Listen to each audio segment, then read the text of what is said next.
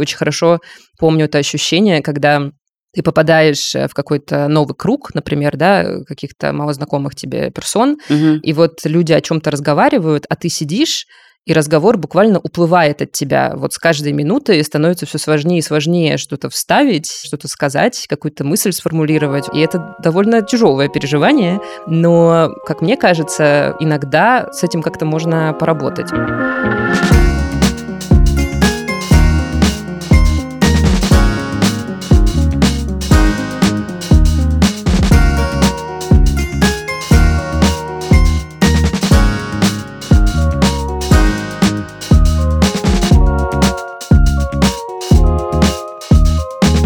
Здравствуйте, дорогие наши слушатели. Это подкаст «Норм». Меня зовут Даша Черкудинова. Простите, что у меня такой голос простуженный. Мы не сменили ведущую, это все еще я. Я люблю записываться с легкой хрипотцой. Она всегда, знаешь, какого-то добавляет интима. В хорошем смысле. Вот в смысле какой-то чувственности и проникновенности. Да. Меня зовут Настя Курганская, если вы не поняли. А может быть, вы и не поняли. Может, вы нас слушаете первый раз. Если вам нравится наш подкаст, мы просим вас и рекомендуем вам и предлагаем вам пойти на ту платформу, где вы этот подкаст слушаете, и поставить нам оценочку или комментарий, потому что это помогает еще большему количеству людей о нас узнать. Даш, как твои дела? Нормально.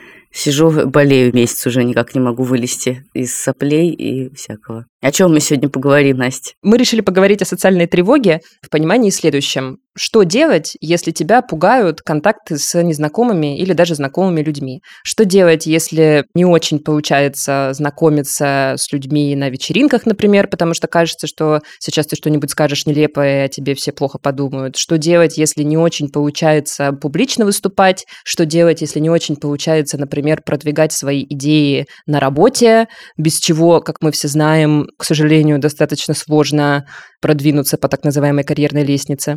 Что делать, если с трудом даются какие-то социальные интеракции, не знаю, в большом городе, будь то пойти в ресторан и сделать там заказ, пойти в магазин и поговорить с консультантом и так далее. В общем, что делать, если вас пугают взаимодействие с другими людьми всегда или иногда, или в каких-то конкретных ситуациях? Можно ли эту социальную тревогу как-то снижать, какие есть техники, какие есть лайфхаки, что себе говорить, чтобы стать более уверенным в кругу других людей человеком. Вот сегодня будем говорить об этом. Как-то у нас и заказывали, кстати, такую тему довольно давно. Ну и плюс мне кажется, что она, в принципе, вечно актуальна, потому что, ну, все мы, как говорится, живем в обществе. Правильно, Даша? Правильно, Настя. Партнер этого эпизода – компания Hyundai Motor. Вместе с ней мы расскажем, что такое углеродная нейтральность и как ее добиться. Вы знаете, что мы в подкасте «Норм» очень переживаем за состояние окружающей очень среды, и мы стараемся с Настей вести себя ответственно по да. отношению к природе, стремимся к умеренности в нашем ежедневном потреблении. И мы, соответственно, про вас знаем, что многие из вас тоже стараются быть осознанными в вопросах экологии. Мы знаем, что вы сортируете мусор, что вы стараетесь выбирать этичные товары и так далее. Наши с вами усилия – это очень важно. Классно, что мы их делаем, мы с вами большие молодцы.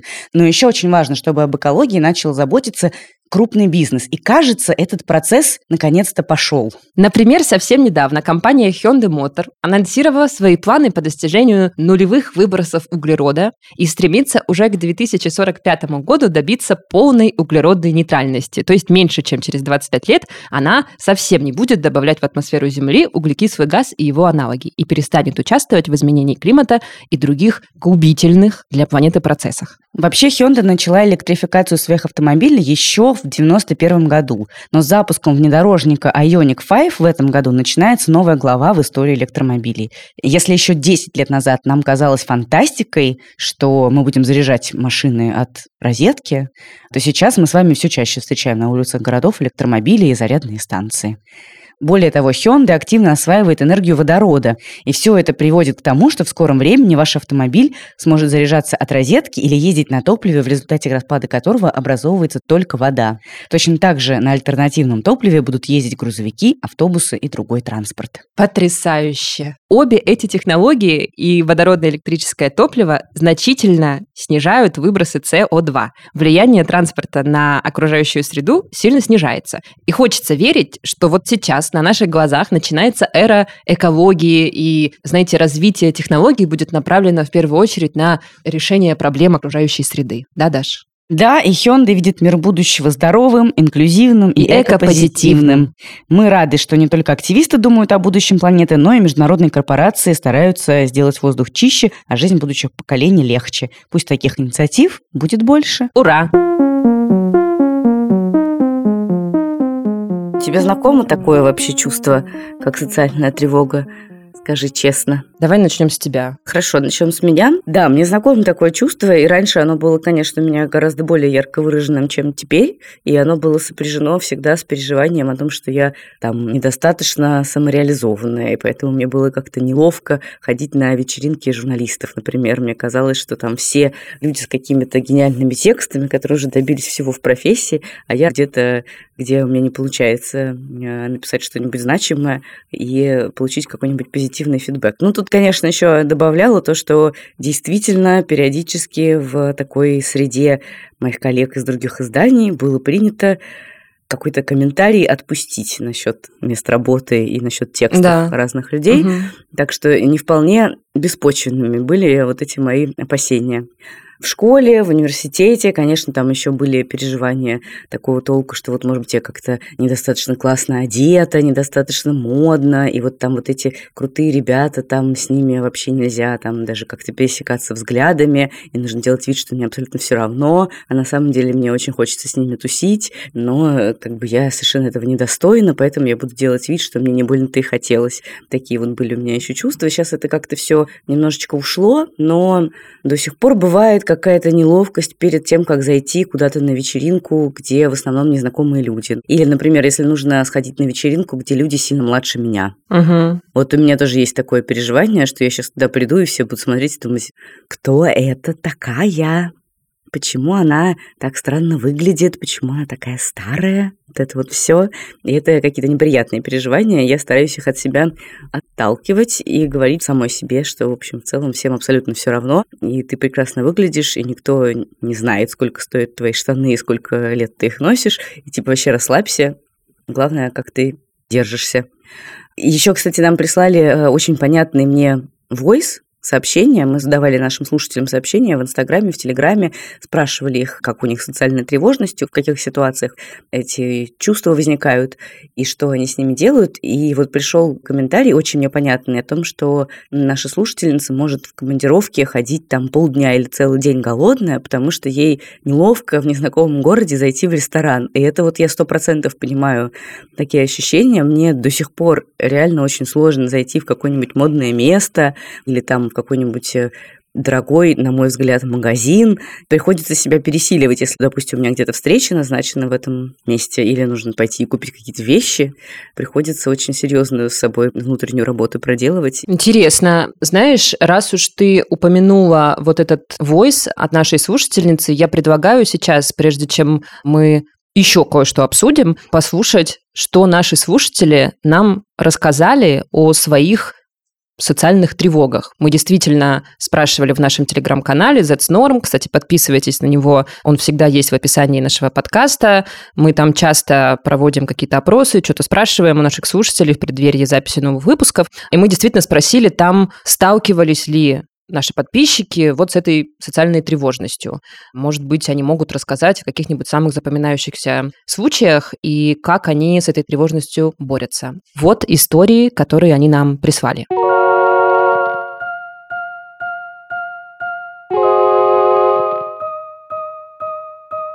У меня есть социальная тревога, она порой доходит просто до абсурда. Это Эля. Я порой испытываю трудности просто зайти в какой-нибудь ресторан или кафе во время командировки в другой стране, в другом городе, потому что мне страшно порой даже заговорить с официантом. Я чувствую какую-то неловкость или еще что-то и неловкость перед людьми в этом кафе.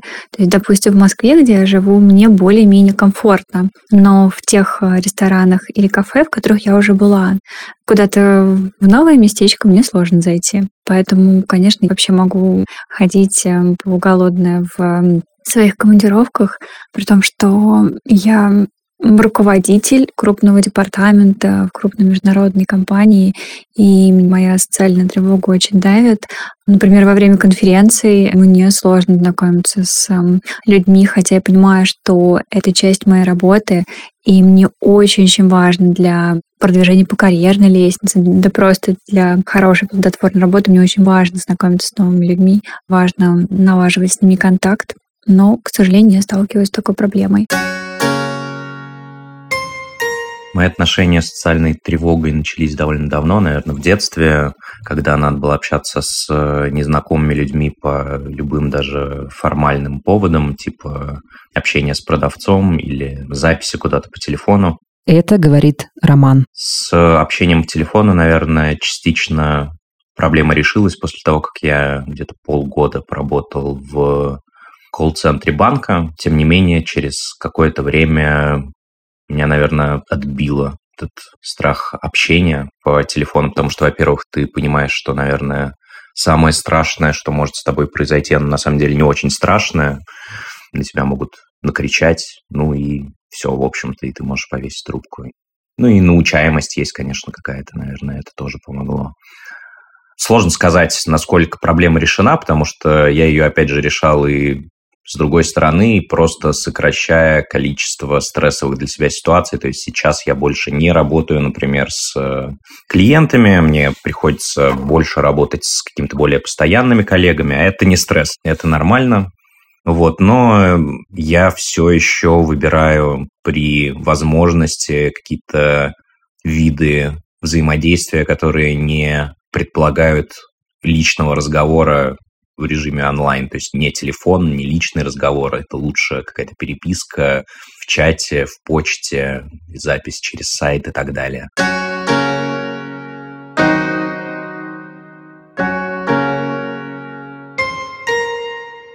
Я часто испытываю социальную тревогу вплоть до какого-то парализованного состояния. А это рассказывает Вероника. Когда ты просто не можешь ничего сказать, сидишь, и у тебя сердце сильно бьется, ладошки потеют, и в голове просто перекати поле, ты как будто бы выходишь из своего тела и просто смотришь со стороны на абсолютно безнадежную ситуацию.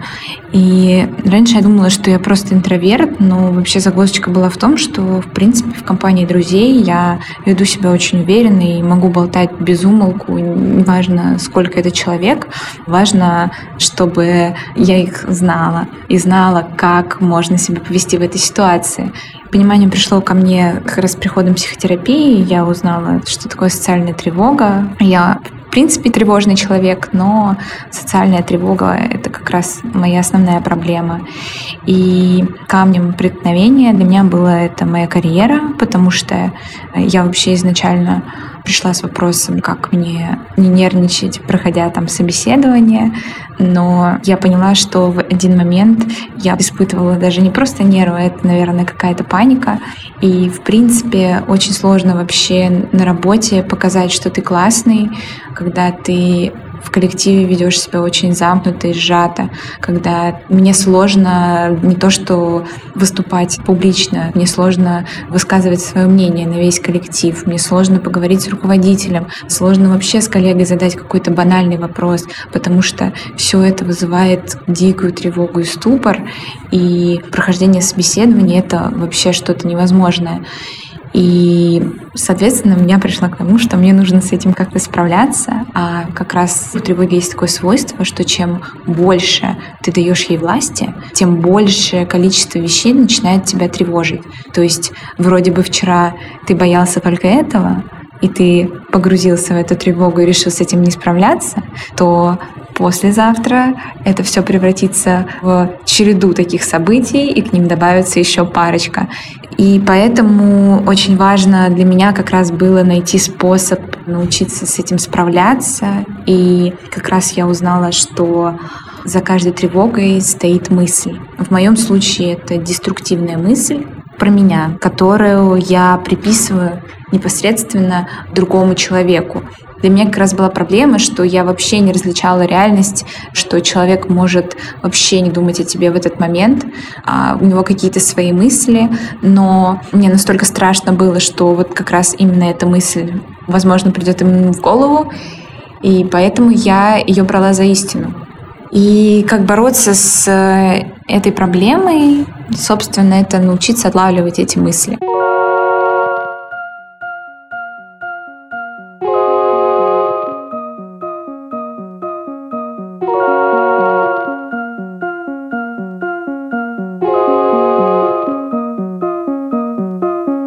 Ты знаешь, есть такое ощущение, что во многих случаях, наверное, не во всех, но во многих случаях вот эта социальная тревога, она исходит скорее из каких-то наших идей о себе, которые мы каким-то образом заполучили.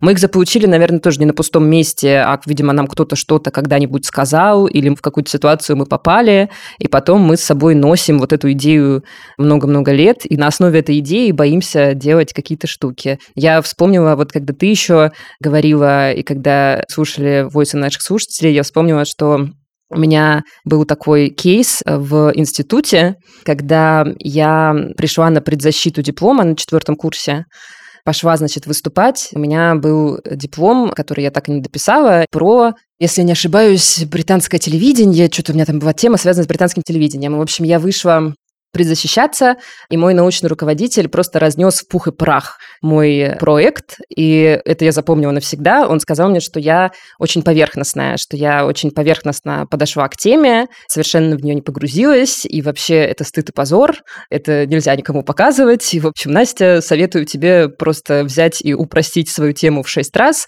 чтобы хоть что-то путное из нее получилось. Это поразило меня тогда в самое сердце. Я помню, что я стояла с пунцовыми просто щеками, потому что, естественно, он отчитывал меня перед всей аудиторией. И вот этот комментарий про поверхностность, видимо, меня куда-то ударил в больное место, потому что это то, чего, мне кажется, я всю жизнь подсознательно боюсь, показаться недостаточно глубоким, каким-то поверхностным и каким-то глуповатым человеком. Меня это тогда настолько задело, что потом, уже спустя несколько лет, когда начала ходить на психотерапию и, в общем, как-то обсуждала с психотерапевткой какие-то эпизоды из своей жизни и вспомнила вот этот эпизод, она тогда сказала мне, а вы вот не думаете, Настя, что вы именно поэтому так и не написали этот свой диплом и так и не закончили университет? Может быть, потому что вас так глубоко задел этот комментарий, что он полностью отбил у вас мотивацию заканчивать свое высшее образование. И я подумала и решила, что в этом есть какая-то доля правды, наверное. С тех пор я какое-то время, ну, с трудом, честно говоря, публично выступала, скажем так, после вот этого инцидента. Я помню, что несколько лет у меня все публичные выступления вызывали какую-то дрожь в коленках, потому что мне все время казалось, что я вот сейчас выйду и что-то скажу такое, что прямо мощно опозорюсь перед людьми. И вот только сейчас, спустя типа 7 лет, мне кажется, что я стала чуть-чуть э, более уверенно разговаривать на людях и чуть меньше вот этой тревоги именно во время каких-то публичных речей испытывать. Как будто бы, в общем, эта тревога, она иногда произрастает из каких-то идей, которые кто-то нам закладывает в голову. Причем так, знаешь, еще часто довольно небрежно, просто что-то брякнув, а мы потом угу. их носим годами. Да. Ужасно. Ну да, вот это, конечно, манера давать фидбэк нашего, скажем так, старшего поколения преподавателей, начальников. А ты знаешь, это, кстати, было не старшее поколение. Этому преподавателю было что-то типа 28 лет. Мне кажется, что наоборот, он, возможно, немножко так э, самоутверждался за счет таких э, жестких э, комментариев студентам. Ну, это мое мнение, может быть, конечно, это было и не так. Я знаю, что ты знаешь, что ты очень глубокий, интересный и интеллектуальный человек. Так что твой Спасибо, преподаватель Таш. просто вообще что-то набрякал. Спасибо. Да, действительно, часто вот эта тревожность не на пустом месте возникает. мы об этом поговорили с клиническим психологом Галиной Петраковой о том, где истоки социальной тревожности в детстве, в генах или в каких-то ситуациях, которые возникают в школе, в университете и так далее. И самое главное, мы обсудили с ней, что с этими чувствами делать, как от них избавиться, и можно ли стать великолепным оратором, лидером и суперуспешным человеком, если тебе не чужды вот такие опасения, что кто-нибудь что-нибудь подумает и как-то не так тебя оценит. Галина еще ведет очень хороший телеграм-канал «Море волнуется, а ты нет» подпишитесь на него, он классный. Мы оставим тоже ссылку в нашем телеграм-канале и в описании выпуска.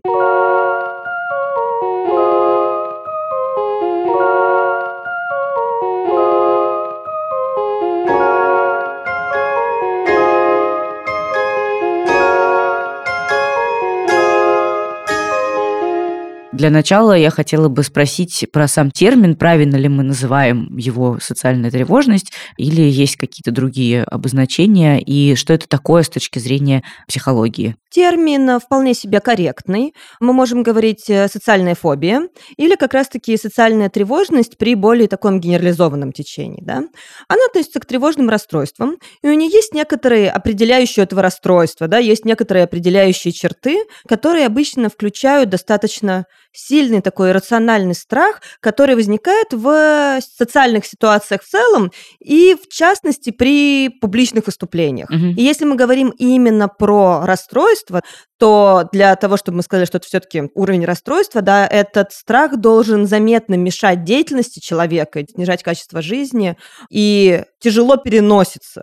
И опять же, есть подтип, который связан не со всеми социальными ситуациями, а только с публичными выступлениями, то есть тревога, которая возникает именно во время публичных выступлений. Если мы говорим про критерии да, социального тревожного расстройства, они выделяются в МКБ и в ДСМ, их э, какое-то количество определенное, как я уже сказала, да, страх по поводу одной или более социальных ситуаций, когда мы так или иначе сталкиваемся с оценкой. Угу. Вот тут вот очень важен этот момент, да, когда другие люди как будто нас оценивают, и человек опасается, что в том числе у него появятся какие-то симптомы этой тревоги, да, что другие заметят, что он тревожится, и как-то это негативно расценят.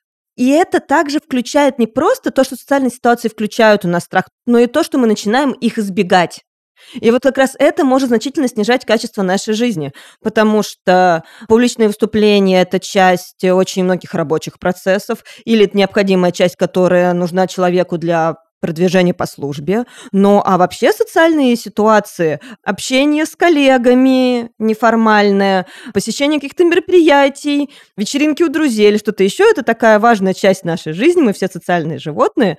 И такое вот э, избегающее поведение, да, то есть когда мы начинаем избегать всех этих ситуаций, mm-hmm. естественно, может очень негативно сказаться на качестве нашей жизни.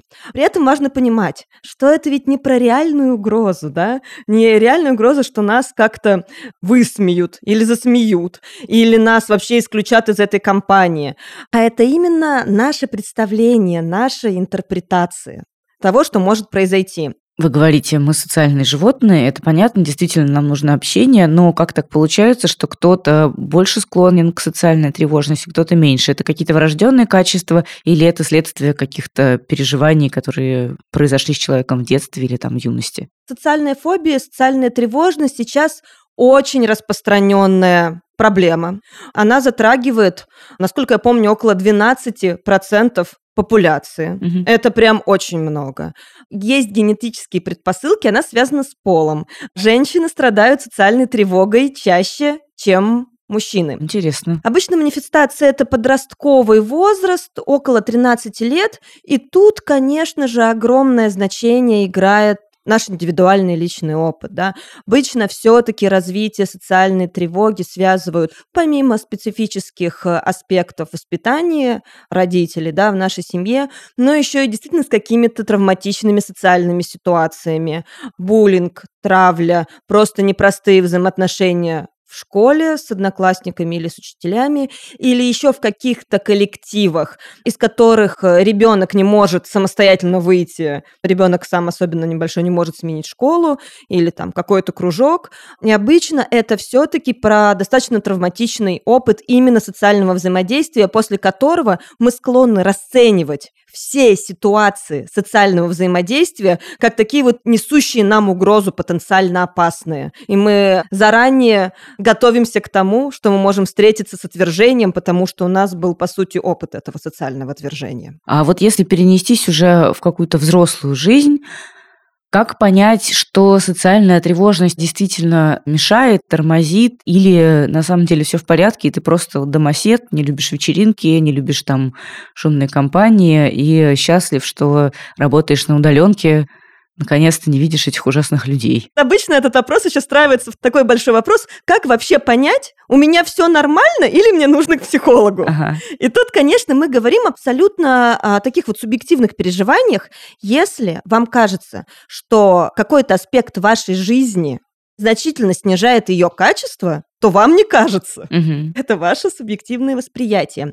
Я бы плясала от поведения. Мгм. Я сейчас сижу дома, завернувшись в теплый плед и смотрю сериал, потому что мне хочется, или потому что я избегаю определенных ситуаций. Меня пригласили туда, туда, туда и туда, куда по-хорошему мне надо пойти, потому что, например, это будет полезно для моей работы. Или вообще-то потому, что это день рождения моей очень близкой подруги. Или потому что это выступление моего ребенка в детском саду. Мгм. Но я не иду, не включаюсь в эти ситуации, потому что я знаю, что я там испытаю очень сильную тревогу Мгм. или очень сильный стыд. Да, стыд – это тоже такая уязвимая эмоция для тревожных расстройств. И я предполагаю, что этот эмоциональный опыт будет для меня крайне дискомфортен, что я с ним не справлюсь. И поэтому я избегаю всех этих ситуаций, что значительно снижает мое качество жизни. Вот в этом случае, да, и, конечно, это про то, что надо бы обратиться к специалисту. Социальную тревогу трудно не заметить. Человек, который с ней столкнулся, абсолютно точно знает, что это такое, и прекрасно знает, что он не просто там домосед, и вот это вот избегание, оно для самого человека обычно так или иначе очевидно, потому что это бывает полное избегание, когда я просто не иду, Мгм. и исключаю из своей жизни значительную ее часть. Бывают еще такие более тонкие моменты, частичные избегания, когда, например, я не могу не пойти, но я прихожу на это мероприятие и сижу, например, в телефоне, целое мероприятие, и игнорирую все происходящее вокруг, да, это тоже про избегание. И, наверное, алкоголь это тоже какой-то такой костыль для того, чтобы почувствовать себя больше в своей тарелке. Да, алкоголь мы тоже можем а, рассматривать как а, определенный способ избегания столкновения со своим непростым эмоциональным опытом. И если я действительно перед а, или во время каждого социального мероприятия, не знаю, пью алкоголь, это, безусловно, тоже может быть связано с а, социальной тревогой. Это мой способ снизить интенсивность собственных эмоциональных переживаний, как-то их избежать, не столкнуться с ними. И вот если говорить про публичные выступления, про то вообще, как человек может справиться со своей социальной тревожностью, бывают ли такие случаи, когда, там, не знаю, к вам приходил человек с таким запросом, и ему удавалось с этой тревожностью справиться и стать, не знаю, отличным оратором, добиться больших успехов на работе и заняться какой-то публичной профессией, деятельностью, немножечко притушить этот страх? Или все-таки он бесследно не исчезает, и лучше что-то поспокойнее выбирать, не знаю, там, профессию программиста? У меня достаточно много клиентов с социальной тревогой, потому что, как мы уже сказали, это правда очень распространенная проблема, и часто она идет в купе с другими тревожными расстройствами. Честно говоря, вот у меня никогда не припомню, да, вспоминаю клиента с таким вот изолированным страхом публичных выступлений. Нет, он всегда был в контексте просто вот этой социальной тревоги. Можно ли этот страх компенсировать настолько, чтобы стать каким-то там публичным блестящим оратором? Думаю, что да. Мгм. Сейчас объясню. Что надо сделать, чтобы не бояться летать на самолете? Почаще летать на самолете. Да, почаще летать на самолете и сталкиваться с этим дискомфортным опытом, приобретая к нему все большую и большую и большую и большую толерантность. К сожалению или к счастью, другого пути нет. Конечно, мы работаем над навыками эмоциональной регуляции. Конечно, мы разбираем определенные ловушки, определенные особенности мышления, да, когда мы ин- интерпретируем реакцию окружающих, катастрофизируем, делаем поспешные выводы о том, что они нас думают и так далее, да, но в итоге нам все равно нужен этот поведенческий опыт, да, этот корректирующий опыт, когда мы раз за разом выступаем, специально ставим себя в ситуации, когда мы не можем отказаться и когда нам надо выступить, когда мы раз за разом не отказываемся от этого мероприятия, на которое нас зовут, и идем Мгм. туда. И проживаем собственные дискомфортные эмоции, да, нам обязательно нужно, чтобы мозг понял,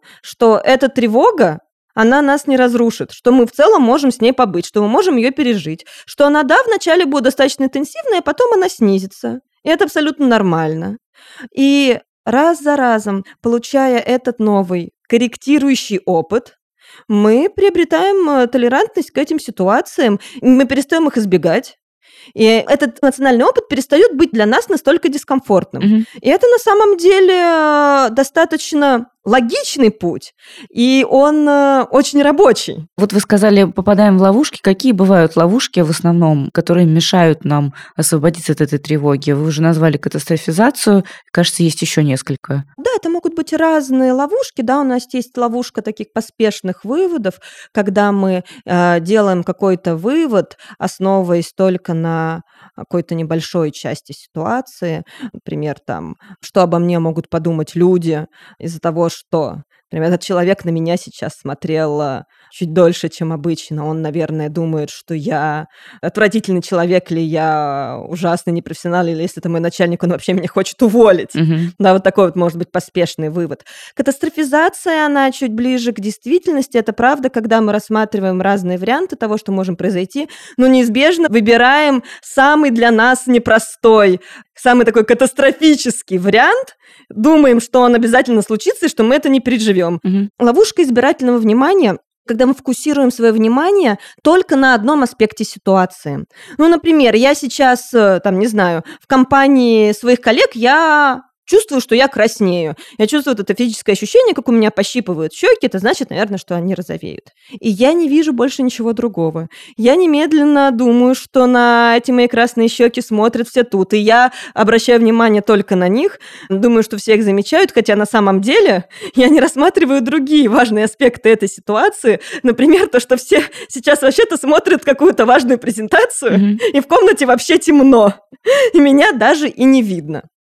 Опять же, мы тут можем попадать в другие ловушки, например, самокритика, да, это тоже ловушка мышления. Каждый раз я могу думать, да что же я такой э, человек-то бездарный, вот это тут не могу, там не могу. Я бы сказала, тут избирательное внимание, катастрофизация, поспешные выводы, такие вот основные именно для социальных ситуаций. Ага, я поняла. И, наверное, последний у меня вопрос, такой тоже уточняющий.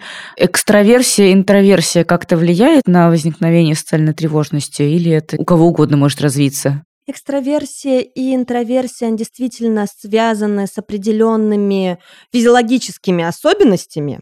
Это связь не напрямую, это скорее корреляция. Мгм. Мы тут можем выделить определенную корреляцию, а факторы, которые влияют, помимо всего прочего, это физиологические факторы, генетические факторы. Да, у нас определенные зоны мозга более активны, чем другие зоны мозга и так далее. И, соответственно, это не определяет то, что у нас на 100% разовьется тревожное расстройство. Нет. Но это может быть фактором, да, так же, как и факторы раннего развития, так же, как и фактор воспитания родителей. Это может быть фактором, который делает определенный вклад в возникновение этой проблемы.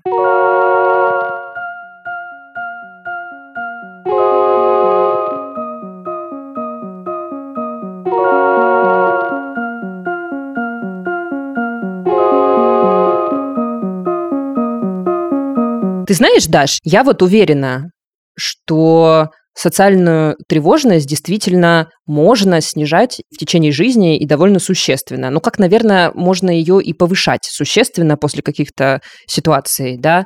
Ну, вот мой личный опыт, например, я как-то действительно сконструировала себе достаточно социальное альтер-эго. И я вот, когда мне нужно в какой-то социальной ситуации оказаться, там, не знаю, я прихожу на вечеринку или на какое-то мероприятие, или вот какой-нибудь публичный ивент подкаста «Норм», и я там включаю свое социальное альтер-эго, которое позволяет мне вести смолтоки, биг-токи, улыбаться и прочее-прочее. Но это в моем случае набор приобретенных качеств, они были у меня не Мгм. всегда. Я очень хорошо помню, что когда мне было там лет 18, мне очень тяжело было просто связать два слова в компании незнакомых людей. И очень хорошо помню это ощущение, когда ты попадаешь э, в какой-то новый круг, например, да, каких-то малознакомых тебе персон, Мгм. и вот люди о чем-то разговаривают, а ты сидишь, и разговор буквально уплывает от тебя. Вот с каждой минутой становится все сложнее и сложнее что-то вставить, что-то сказать, какую-то мысль сформулировать. Он вот буквально просто куда-то уносится. И это довольно тяжелое переживание,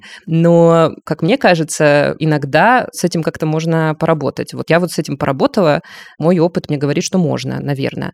Но, кстати, еще я заметила, что я могу быть высокосоциальным человеком только когда я отдохнувшая, когда угу. у меня много сил, я выспалась и так далее. А чем меньше у меня сил, тем сложнее мне вот все эти взаимодействия даются, и тем сложнее быть вот этим коммуникабельным человеком. Наверное, тоже имеет значение. Да, я согласна полностью. У меня когда нет сил, я просто даже не хожу никуда, ни на дни рождения, ни на вечеринки, ни к кому, ни к знакомым, ни к незнакомым тем более. И вот это ощущение ускользающего от тебя разговора тоже мне очень понятное. Но ты знаешь, я вот раньше думала, что в любой компании я должна себя как-то проявить угу. и как-то дать людям понять, что я очень интересный, веселый, с чувством юмора, искрящийся человек, который, значит, тут сейчас будет отчебучивать и выступать. Искрить. Искрить, да. Вот. Ну, хотя есть гораздо более активные люди, чем я на свете, и гораздо более искрящиеся, и гораздо сильнее привлекающие к себе внимание в разных компаниях и ситуациях. Но вот у меня почему-то был такой пунктик, что обязательно вот чем-то я должна блеснуть, какой-то шуткой или каким-то фанфектом, интеллектуальным знанием, и когда это не получалось, я очень расстраивалась и сразу думала, что вот, может быть, я какая-то глупая, если я не могу поддержать разговор на надлежащем уровне, допустим, про Вторую мировую войну, если вдруг я оказалась угу. в такой компании. Как же захотелось оказаться в такой компании срочно или там вот каких-нибудь русских комиков я знаю, но очень мало и как бы не очень сильно погружена в их творчество. И мне раньше казалось, что это как бы со мной проблемы, нужно срочно бежать и дома читать там Википедию, Шмикипедию, смотреть Ютубы, а, и чтобы в следующий раз, оказавшись там, уже быть во всеоружии. Но потом я поняла, что можно на самом деле просто расслабиться, я не робот, я не обязана знать все на свете. И да, есть компании состоявшиеся, устоявшиеся, люди, которые друг с другом общаются много лет, а иногда они общаются друг с другом не только вот на вечеринках, не знаю, раз в неделю, раз в месяц, но еще и в чатах сидят, все время переписываются. В общем, они просто в каком-то контексте, не таком совершенно, как я. И совершенно нормально в этой компании посидеть, помолчать, не знаю, отойди куда-нибудь по своим делам, позалипать в телефон, если у тебя нет там какого-то интереса мощного делового или личного, например. А если есть, то его тоже можно как-то разрулить, не вовлекаясь в беседы про Вторую мировую войну, а как-то по-другому. Но со смолтоками у меня, кстати, до сих пор проблема. Честно говоря, очень с трудом веду смолтоки с незнакомыми людьми. Обычно совершенно не понимаю, что делать. И в этом смысле коронавирус – это большое спасение. Потому что сейчас реально как бы ты приходишь куда-то, ты никого не знаешь, там представляешься, и дальше нужно о чем-то поговорить, и ты такая, ну, а как там омикрон? Вот вы слышали? А что вы без масочки? Вы вакцини... Ну и вообще этот разговор может реально 40 минут длиться с абсолютно незнакомым тебе человеком, и в результате вы можете полностью друг другом довольны и расстаться, потому что есть пространство и для шутки в этом разговоре, и для какой-то трогательной истории. Такой лайфхак. Потрясающий лайфхак. Спасибо даже за него. Говорим о коронавирусе с незнакомыми людьми. Они всегда что-то вам ответят про это. А у меня есть лайфхак, я тоже им сейчас поделюсь. У меня кажется, кстати, что я неплохо веду смолтоки. Да мне кажется, что и у тебя хорошо получается. Я не видела, честно говоря, ни разу ситуации, чтобы какой-то неудачный смолток с тобой происходил. Но, может, ну, я возможно, это может быть со стороны так кажется, а изнутри кажется, что какая-то происходит серьезная неловкость, и что я что-то говорю не в попад, и человек вообще не врубается в то, что я говорю. Или, допустим, человек сам ко мне подходит и начинает что-то спрашивать про подкасты, а у меня угу. уже выгорание отвечать на вопросы про подкасты. Да, и понимаю. так тяжело оставаться вежливой. Это очень, мне кажется, освобождающая мысль, которую ты чуть раньше озвучила, о том, что на самом деле иногда можно не принимать участие в смолтоке. Иногда можно действительно прийти куда-то и не стараться показать все свои лучшие качества в каком-то новом коллективе. Иногда можно просто быть в каком-то помещении, просто находиться, и, в общем, этого будет э, более чем достаточно. Для меня тоже в какой-то момент оказалась довольно освобождающая эта мысль, что, в общем, не обязательно все время перформить, не обязательно все время стараться всем показать, какая я классная. Да. да. Угу. На самом деле, вот я скажу честно, мы люди, мы вообще производим впечатление, даже если мы молчим. И совершенно не обязательно все время стараться. Поверьте, вы производите впечатление, даже когда вы не стараетесь. Какое-то. Какое – это уже другой вопрос. Но, в общем, совершенно не обязательно что-то стараться все время делать для этого. Мой лайфхак. Я люблю делать комплименты. Но я совершенно искренне это всегда делаю, то есть я не говорю то, чего я не думаю на самом деле. Мне кажется просто, что всегда практически в любом человеке можно отметить что-то интересное, хорошее, красивое. я всегда это с удовольствием делаю, и это очень часто тоже становится какой-то основой для содержательного смолтока. То есть если мне нравится, как человек выступил на каком-то мероприятии, я с удовольствием ему об этом скажу. Или если мне нравится лук, например, какой-то на какой-нибудь моей подруге, я тоже с удовольствием скажу об этом или еще что-нибудь такое. Ну, в общем, я люблю делать комплименты, и это всегда работает. И человеку приятно, и тебе приятно, и, может быть, какой-то разговор у вас завязался. И еще я заметила в последнее время, все очень верно пишут про зрительный контакт. Я заметила, угу. что даже когда ходишь в какое-то совсем маленькое взаимодействие с человеком, например, покупаешь э, сэндвич в супермаркете, вот я заметила, что достаточно просто посмотреть в глаза кассиру, вежливо ему улыбнуться и сказать спасибо, и между вами уже какая-то происходит магия. Абсолютно всегда человек чаще всего тоже улыбается в ответ, и видно, что сразу как-то ему приятно, и тебе приятно, и вот уже, знаешь, какое-то маленькое чудо общения случилось между вами, и вот ты разворачиваешься и выходишь, и настроение улучшилось, как говорил Евгений Гришковец. Боже, вот я и процитировала в нашем подкасте Евгения Гришковца. Это твоя фишка, ты все время цитируешь то Гришковца, то Маковецкого, то других мыслителей. Философов нашего времени. Короче говоря, я вот обратила внимание в последнее время, что зрительный контакт и какая-то улыбка реально, вот знаете, решают и действительно располагают очень людей, располагают помогают, и я бы сказала, поднимают настроение всем. Поэтому это тоже замечательный лайфхак, на мой взгляд. Ой, я совершенно согласна. Я тоже все время говорю все-все-все приятные вещи о человеке, который приходит мне в голову. Но я, кстати, вообще не уверена, что это прям на 100% правильно и на 100% для всех хорошо работает. Я могу какому-то незнакомому человеку, которого я вижу в первый раз в жизни, там, или какой-нибудь женщине незнакомой сказать, о, вау, у тебя такое крутое окрашивание, или там классный такой маникюр. И иногда мне кажется, что реакция недоумения возникает, возможно. Как будто неуместно бывает? Да, как будто бы я как-то вторгаюсь куда-то на территорию, на которую угу. не хотелось вторгаться. Может быть, человек на самом деле не очень доволен своим окрашиванием. Мне кажется еще, что тут э, самое время вспомнить тоже уже нашу максиму, которую мы в каждом втором выпуске вспоминаем, но тем не менее, не лишним еще сказать это. Раз мы не можем быть ответственны, по крайней мере, на 100% за то, как другие люди воспринимают наши слова, потому что они, конечно, там накладываются всегда на восприятие другого человека, на его какие-то мысли о себе, на его личный опыт э, и так далее. И даже самый прекрасный комплимент, который ты произносишь с великолепными побуждениями, конечно, всегда может в восприятии другого человека превратиться во что-то другое. Но, тем не менее, вот я для себя выбираю просто говорить добрые слова, а не держать их в себе, вот по возможности. Ну вот мне кажется, что это правильно. Хотя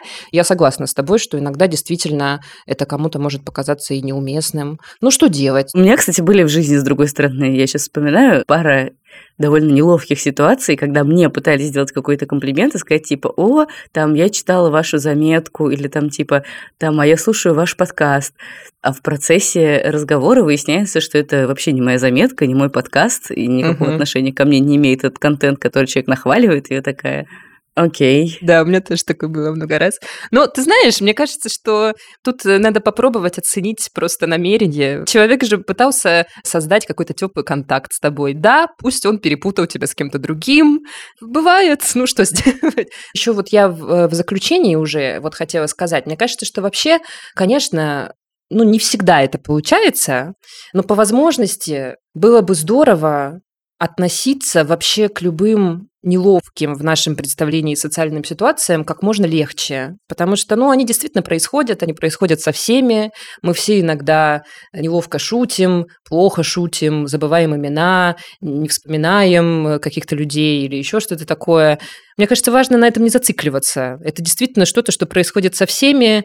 Я думаю, не стоит думать, что окружающие люди постоянно думают о какой-то неловкой ситуации с вашим участием. Нет, все довольно быстро обо всем забывают. А если они продолжают над вами смеяться спустя годы в душе или за вашей спиной, или даже в лицо, то это просто злые люди, нехорошие, злые люди. Не общайтесь с ними просто. Да, скорее всего, они смеются не потому, что действительно эта ситуация поразила их в самое сердце, а просто чтобы над чем-то посмеяться, просто чтобы... Ну, короче, в общем, не особо рефлексируя хорошо над этим. Ну, потому что они сами боятся, скорее всего, оказаться в какой-то такой ситуации, это их защитная реакция. И вам должно быть наплевать, что они думают и о чем они там смеются, раз они такие фу. Еще одна мысль, от которой меня в какой-то момент немножко попустила, мне стало казаться в какой-то момент, что вообще окружающие люди довольно мало про меня думают. Ну, сильно меньше, чем мне, может быть, даже хотелось бы.